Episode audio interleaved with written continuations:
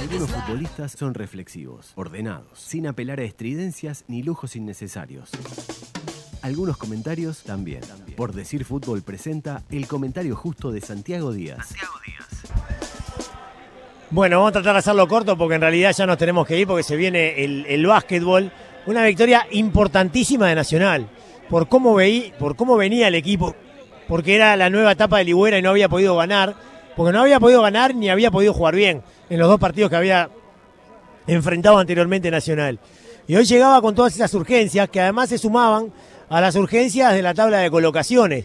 Tanto en la tabla anual, que es muy importante, ustedes ya lo saben, como también en la tabla del, del torneo clausura, en donde Nacional ya había perdido eh, varios puntos, ¿no? Había perdido cinco puntos de, de, los seis que había disputado. Entonces, era como que la victoria era impostergable, además, ante un equipo que. A ver. Yo no. Ah, ahí. Creo que estoy saliendo al aire, ¿no? Yo Sí, no me estoy escuchando, bien, por eso te digo. A ver. Eh, bueno, se- seguimos, me, me quedé sin retorno, pero, pero bueno, espero que esto esté saliendo al aire. Lo que decía era eso, que estaba muy complicado el equipo tricolor y jugaba contra un equipo que no era de lo que estaba arriba en la tabla. Por lo tanto, necesitaba de la victoria el equipo, el equipo tricolor. Ahora sí, ahora creo que estoy volviendo. Y, y nada, este mm, le costó mucho el partido. Sobre todo porque en el primer tiempo tuvo sus ocasiones y no las pudo compartir. Tuvo cuatro ocasiones bastante claras, una de ellas clarísima, clarísima en los pies de Zunino, dos bastante importantes también, bastante claras en los pies de, del, del jugador Trezza, y después otra también de Trezza que no definió bien, pero también es una pelota que le, que le coloca a Vergesio y lo deja en una posición muy interesante como para poder definir. Estamos hablando de cuatro ocasiones de Nacional muy peligrosas que no pudo compartir y que después, bueno, hicieron que el partido se le complicara y que lo resolviera, como decía el zurdo hace un ratito, en los últimos 15 minutos. Sudamérica también hizo lo suyo, ¿eh? porque Sudamérica no, no basó su juego solamente en la defensa. Defensivamente tuvo muchos problemas, sobre todo porque dejó algunos espacios detrás de sus volantes que tanto Vergesio como Cantera aprovecharon muy bien, colocándose en esa zona intermedia y, generando dificultades, habilitando a los extremos y a los laterales para realmente complicarlo mucho al equipo Buzón. Que cuando agarró la pelota, que no lo hizo tanto, pero cuando la agarró, realmente mostró que es un equipo difícil eh, o que tiene cosas muy buenas. Porque tiene buenos jugadores de mitad de cancha hacia adelante. Mouche, el chico Andrada, Andrade, perdón, el, el argentino, el, el propio Camarda que hace eh, diagonales muy interesantes, que se mueve mucho, que es un jugador muy combativo, y también los laterales, particularmente Triunfo, que es el que juega por, por la derecha, es un jugador peligroso. Y se asocia bien, juegan bien, tuvieron una ocasión clarísima para abrir el marcador que la sacó Polenta de la línea de manera crucial y poco creíble, y el primer tiempo entonces se fue con un 0 a 0 que dejaba a Nacional complicado porque el resultado que le servía el único era la victoria, pero al mismo tiempo con otras sensaciones porque había generado una cantidad de ocasiones para poder eh, convertir. Nada que ver a lo que había pasado con Progreso, o mismo lo que había pasado con Cerro Largo, en donde había comenzado bien, pero después se había quedado mucho. Y nada, eh, eso. Eh, el segundo tiempo, la verdad es que no tuvo las mismas características. Nacional tuvo un dominio, pero no tan profundo, no tan pronunciado como el que había esbozado en la primera etapa. Ocasiones prácticamente que no tuvo hasta el gol, que fue a los 30 minutos de la segunda parte. Había habido una jugada de, de Cándido en una de sus eh, subidas, ¿verdad? Por el lateral izquierdo, donde se había sacado dos hombres de encima y había colocado un centro muy peligroso. Pero ni Zunino, ni tampoco Vergesio llegaron por milímetros a conectar esa, esa pelota. Nacional que para hoy cambió de sistema, jugó con un 4-4-2, con Zunino por la, por la banda con Trezza. Después en el segundo tiempo entró Campo por, por Trezza. Y también hubo un cambio importante y fue la entrada de Alessandro por, por Cantera. De Alessandro jugando en el carril central, ¿no? Detrás del 9. Tampoco se destacó mucho, pero tuvo una jugada, que fue la del gol.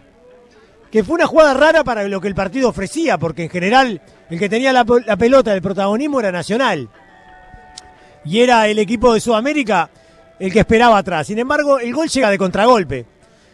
Es Ocampo el que tiene libertad para conducir ¿verdad? Desde la mitad de la cancha conduce en determinado momento, en un buen momento, porque el timing es muy bueno, se la da a Alessandro. Alessandro lo ve por el medio a, a Zunino, que define con la derecha bien abajo, imposible para el arquero González, que fue buena figura en el partido.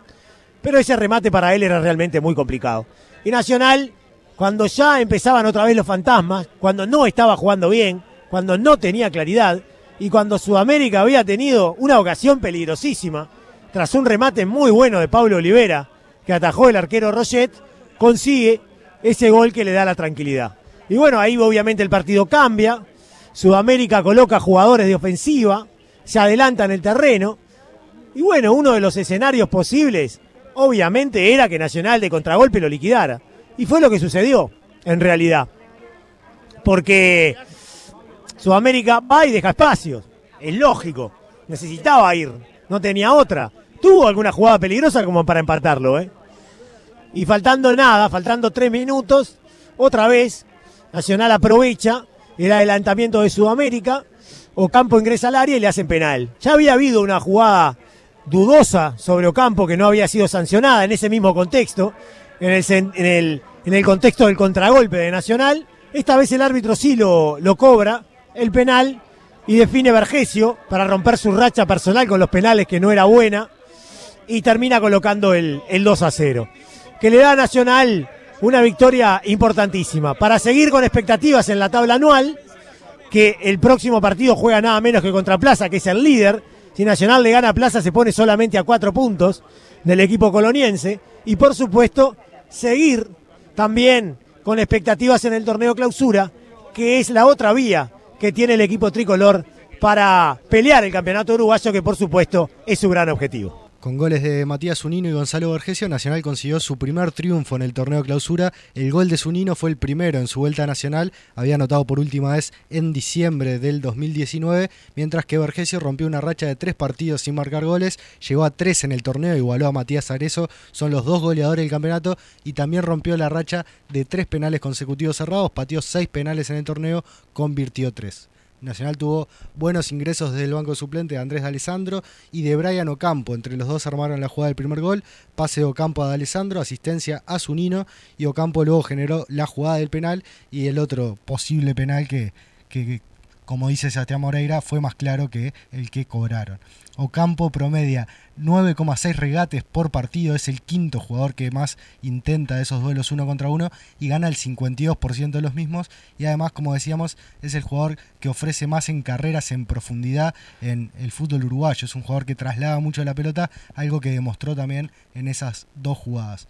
Sudamérica tuvo 6 remates en el partido, rindió por debajo de su promedio, un promedio que lo tiene como el equipo que menos remata por partido en el torneo, eh, promedia unos 8 o 9 remates por partido, hoy tuvo 6, solo uno fue al arco y precisamente ese generó una gran atajada de Sergio Roget y con esa atajada entre otra situación del partido, Nacional pudo mantener el arco en cero, algo que no conseguía también hace tres partidos cuando le ganó 1 a 0 a Liverpool, precisamente el último triunfo que había obtenido Nacional en el campeonato.